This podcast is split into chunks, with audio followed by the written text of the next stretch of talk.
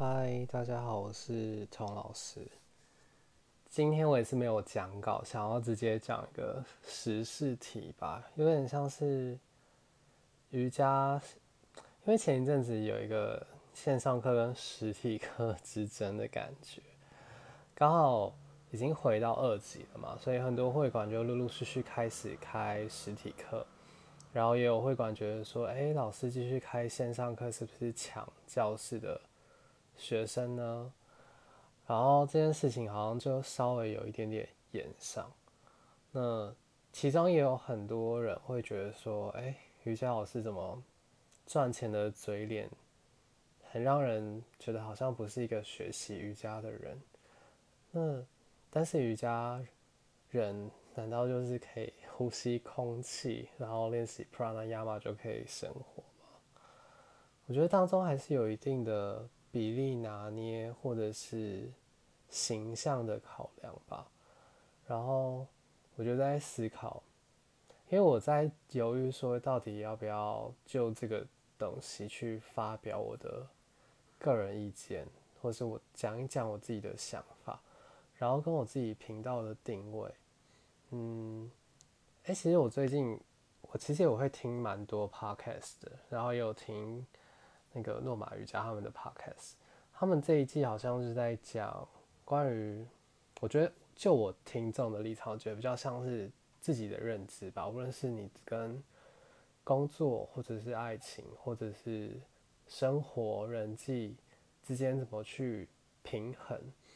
乍看之下，一开始会觉得，哎，这个跟瑜伽的主题好像并没有那么的靠近。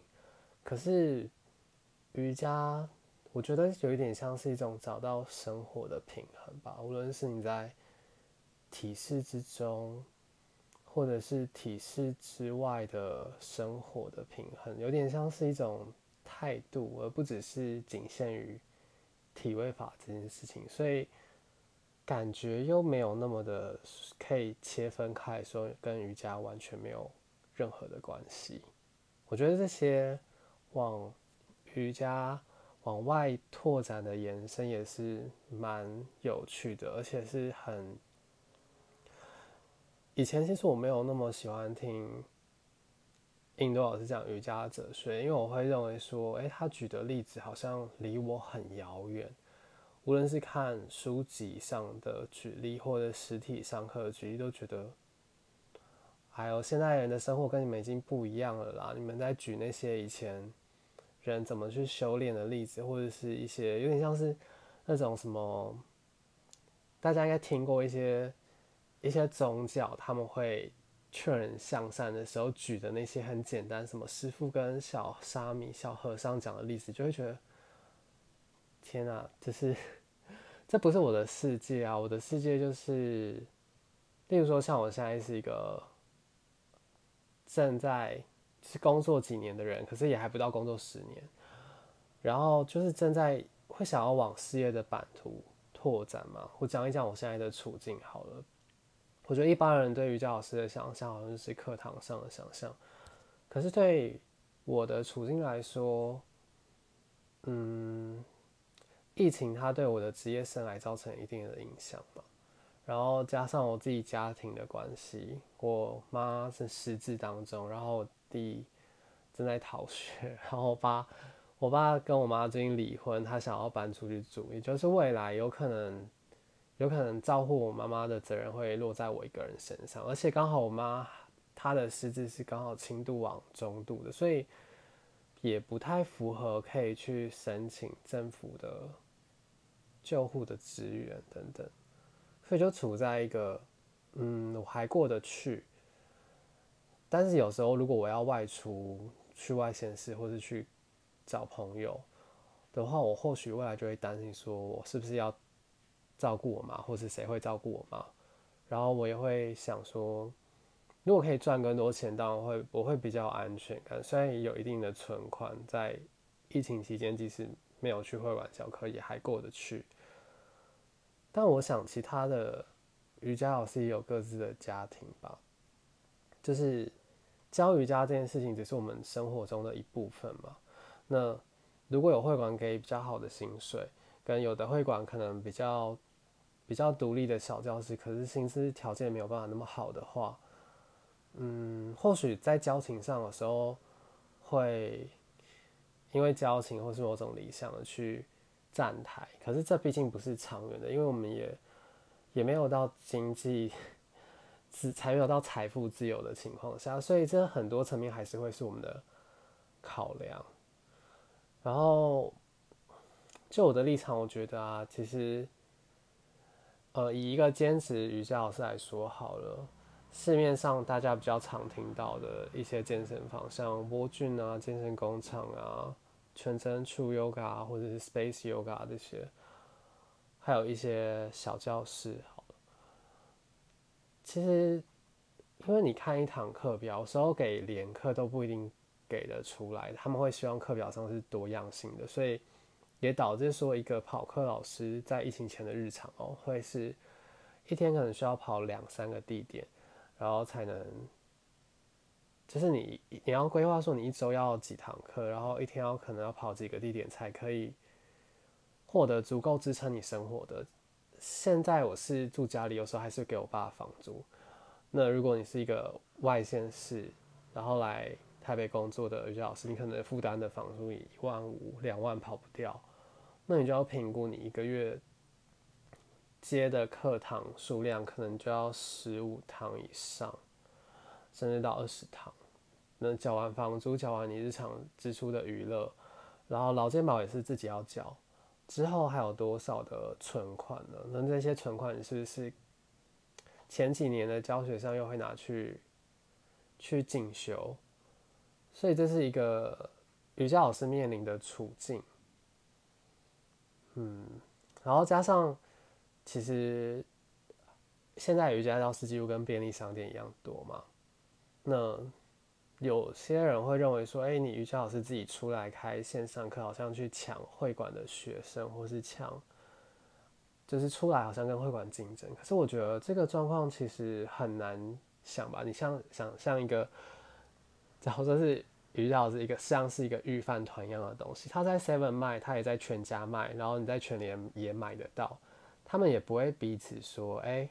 你在全家上架就不可以在我 Seven Eleven 上架。”就是说，有我认识的部分的老师，他会在几个连锁健身房教课，而且是不同品牌的健身房教课。可是健身房因为他没有给你全职的待遇，就是例如说他没有年终奖金，然后没有劳健保的情况下。他其实基本上不太会限制你说不能去其他地方教课，因为他如果一个月就是一个礼拜就是给你可能三堂课的薪水，假如说你薪资比较好一点，三千块，你一个月才一万二，你很难靠着一万二的薪水就就支撑下去，所以你必势必得在三四个地方去兼课所以在疫情之前。本来你就已经在几个不同的点教课，变成说三级以后这些点就是不能有实体课的情况下，你在自己开线上课，这是我觉得是理所当然吧。你不能期望每个老师都有存款，然后都不能去教自己的课。也就是说，你之前本来就有这些竞争对手，而且你的老师本来就不是专属 for only 在你的会馆教课的情况下，他现在自己出来开课，等于就是。你想象他是一个开个人工作室的教室好了，其实我认识一些开个人工作室的老师，他也是会在会馆兼课，而会馆也几乎不太会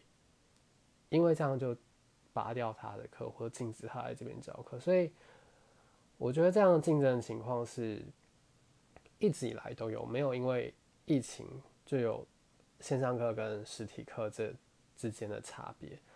然后再来就是，我不确定这是会馆的立场，还是当下一些业务或是不懂跑课老师这样环职业环境的人投稿到脸书粉砖上的留言。但是其实是像有些人说，学生也不是一个物品啊，他不像是说，哎，老师要带走他就带着走的嘛。学生毕竟也是选择说他喜欢的教学风格。或者是他觉得这个会馆离他家有地利之便蛮近的，所以他他选择这个方式，或者他选择了疫情期间他担心出门有风险，所以他选择线上课这个形式。那很多会馆也有出自己的线上课是没错啊。然后其实我觉得，觉得个人品牌啊，或者是说你个人的线上课，其实要跟会馆做竞争也是有它的难度的，因为你想想看。的确，很多人会说：“哎，你瑜伽老师一堂课收个一百到三百之间，然后有很多人上课，你就赚很多钱。”可是以前这样的金流的情况也是在会馆发生的，只是他们有一个一个像过口这样子。你觉得你是支付给一个一个会馆，你不是支付给一个人的时候，你就不会觉得这个人的金流这么明显，然后他赚取的那么多。可是即使是一个。瑜伽老师在处理他的线上课，他同时统包了他的会计嘛，他的招生的文宣，还有他的就是处理他线上课设备这些事情，又等于说他一个人要统包那么多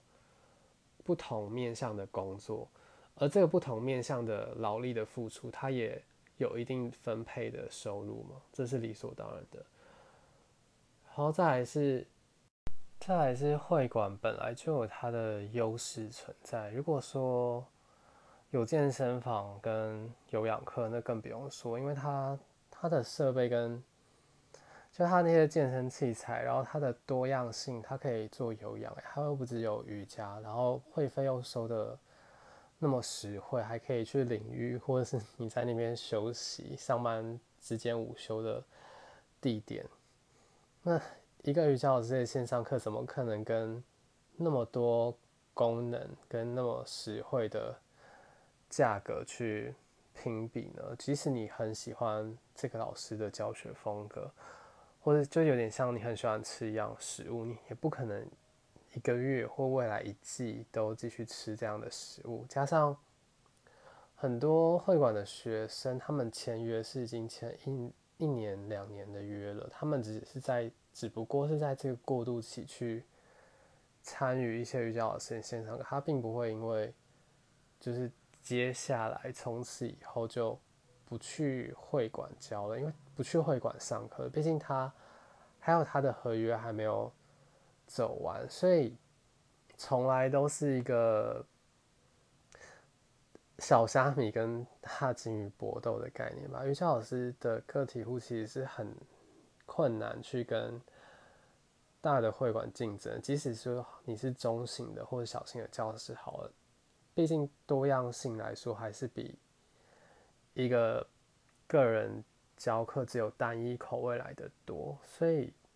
我觉得这并不算构成一种竞争的威胁吧。再来就就现实的情况下，即使现在是二级嘛，还是有一些规定说，例如说课堂之间必须间隔。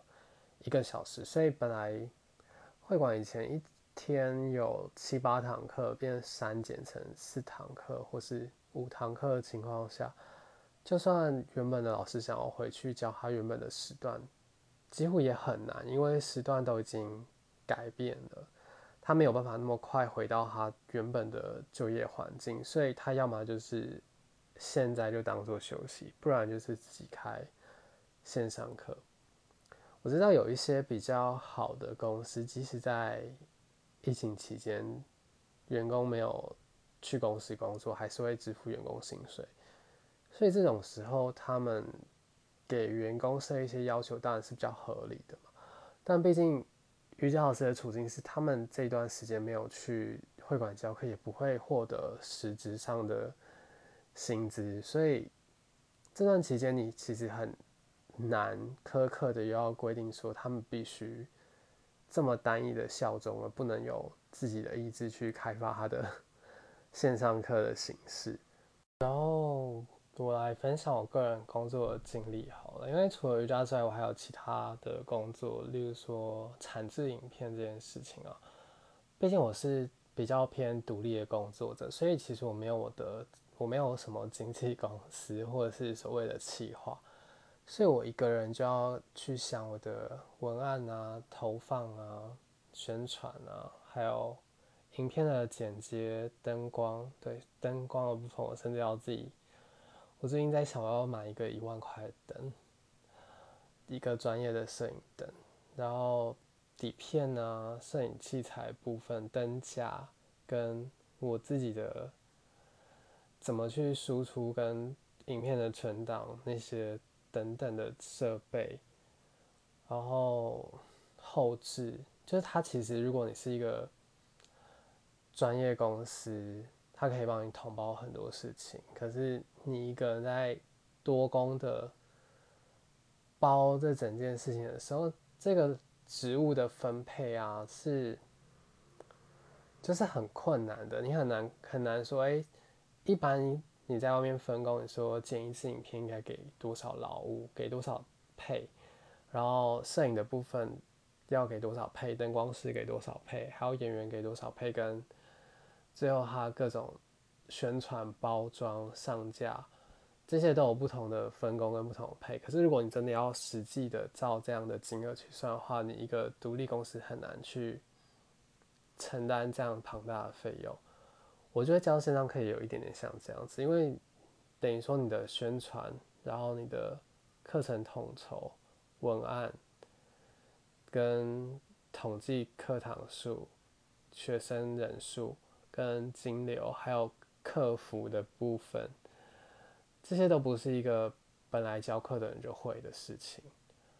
那他也很难明确说他每一份杂劳务该领多少的杂志，所以我其实有时候也会怀念说直接在会馆教课的生活，对。然后有趣的是，的确这段期间也有会馆问说要不要。呃，瑜伽老师合作开线上课的形式，然后因为我觉得这很甲方跟乙方，他们大部分就是说，要么就是无酬，或者是说，嗯，多少人数以上收多少，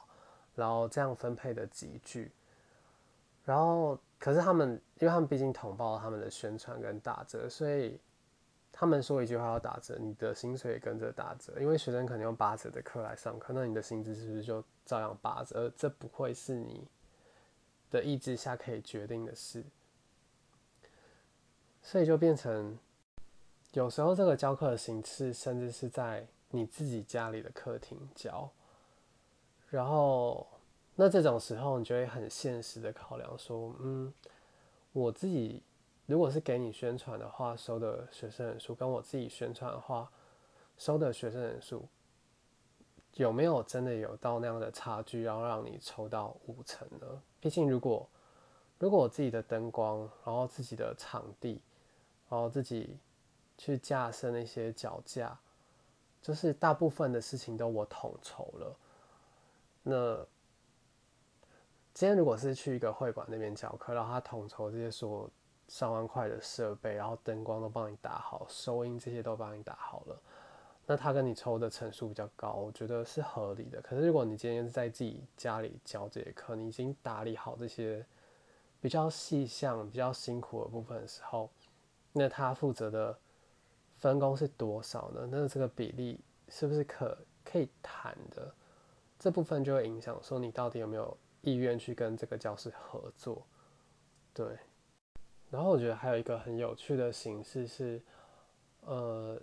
实体课的同时，他架设了那个摄影机，他同时在录他的线上课的形式。那这样的话，毕竟老师教课的那个版权也直接往外平行输出了嘛，那所以，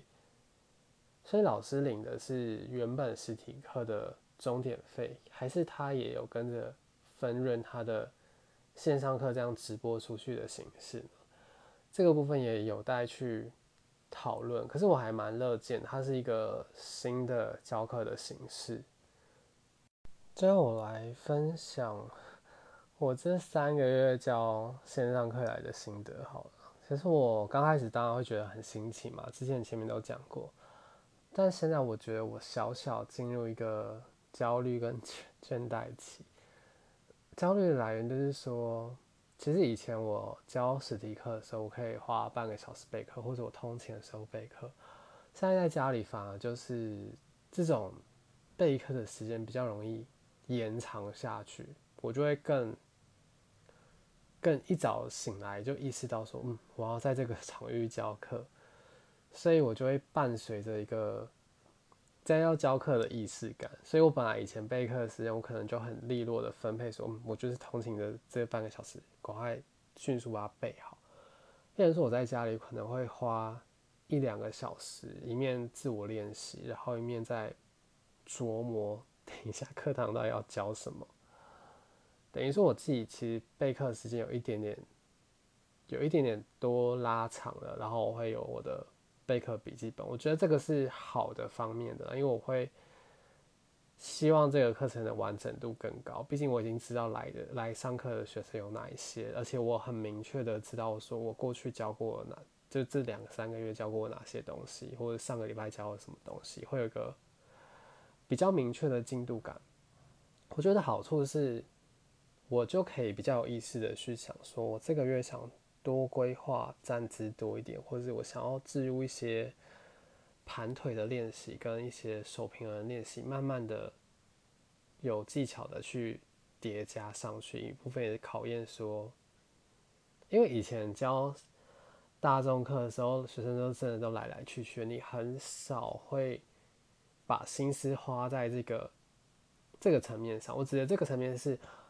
以前也像是准备一盘菜一样，我可以准备一堂丰富的课是没错，然后我可以准备一堂丰富的课在一些我不确定今天会来上课的人是谁上面，可是这个累积感就不一定那么多。以前这种有些体式你知道，你练起来它并不炫技，然后又又辛苦，然后你就觉得说它排在这个序里面很像是一个阻力，而且你不确定说这个东西。因为他没有练到一定的量之前，他是不会有所累积的。以前不太会把喜欢把这样的元素排在课堂里面，可是现在我会有意识的去放一些辛苦的部分啊，但是可以让学生有所累积的部分。这种教课的微调，我觉得是好的。然后倦怠感讲的就是说，因为学生也是会来来去去的，的确会有一些人会一直跟你的课，但也有一些人可能生活形态改变。或者他觉得不太适合，他就不一定会继续跟下去。所以你有点像是你要承担一个业务的角色，你要去挖掘新的学生，你可能要多开一些分享课，或者是你可能要写一些。我不确，因为我不完全觉得这是文案，是因为我本来就会抒发一些我个人的心得，只是我会更有意识的想说，我不能只是。写一个文案，我要写我出于真心的，例如说，我想要分享我最近后弯的心得，或是分享我对脚背头的看法这件事情。但是你就是要 focus，然后有组织的去把它组织成一个文章。但有点像我 podcast 一样啊，我 podcast 它可能刚开始我可以录的频率比较高，可是等到这一切比较有。组织也比较完整性之后，你要在后续新增新的灵感或新的讲法，就需要花时间的累积。可是你的宣传期往往就是招生期，往往就是一一周或两周你就要招生。也就是说，有时候我没有那么多的想法在写撰写我的招生的文字上面。然后，可是我理智上又知道说，我现在应该要去贴一些招生哦，不然没有人知道我在开线上课这件事情。然后它就会造成了我一个，就是更切实的责任感跟工作感。以前就是去会馆，在这个时间点出现就好，现在变是，他好像要酝酿一些灵感，然后去。更有血肉的去写这些文字，那这当然会伴随着你有所期望，这之间就有各种纠葛，只有真实 自己去体验过才知道。然后最后我也有一点点想法，我觉得是有点像是为什么这个 podcast 刚开始叫瑜伽老师呢？一开始是对于对于别人称呼我老师这种挣扎嘛，因为我觉得。我就不是老师啊，我只是分享我的我的序列，我可能没有，我不自认为我可以改变什么或真正的因为教学者他有包含了真的教育，然后教一件新的东西，或是纠正旧的习惯的这样严肃的 严肃的责任跟义务的部分。可是我觉得我，我觉得很随缘吧，就是我的确会，的确还是会纠正或者是教导，但这不是我的主力啊，这不是我的强项。而且我又没有那么的圣人，有时候我在看别人怎么去批评其他儿教是怎么样劈腿啊，或是人前人后不一样、双面之类的，我也会反思，想说我在人格上面又不是也没有到那么的完美无缺或那么的完整嘛，我也有压力很大、很忧郁、很焦虑的时候。我也是，我也只是一个正常人，可是我能理解了。就像有些人寻求宗教的慰藉嘛，他会希望他的上司是一个很无瑕的至高的存在，或是一个人生的榜样。可是，我觉得大家要分清楚，你今天来这个课堂上，你付出的当然就是你给予的学费，或是你。这堂课本来本来宣传的可能就是体位法，它不是宣传说，哎，你来这边就可以得到开悟哦，你就可以得到一个重获新生的新的生活形态。老师也不是这样宣传的吧？所以当学生失望的时候，可以先想想你自己抱的什么样的期望在这堂课上面。哦，我觉得我前一阵子的确就是。我觉得我那个关系啊，对方他就是一个喜欢身心灵的人，然后我想说，嗯，如果你喜欢身心灵的话，你应该会懂，或是可以接纳我这些焦虑的部分，所以我就也一股脑的没有拿捏好我们相处的关系，然后也失望了。后续我就在想说，未来我不要抱那么大的期望在对方身上。就不会那么容易受伤，他可能能承担的只有一小部分哦。我想瑜伽老师也是这样子吧。那今天就到这边，因为外面已经开始越下越大的雨，最近雨季我实在很难好好的录音。